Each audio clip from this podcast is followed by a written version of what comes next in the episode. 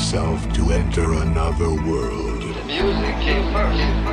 In a few moments, you will enter another universe.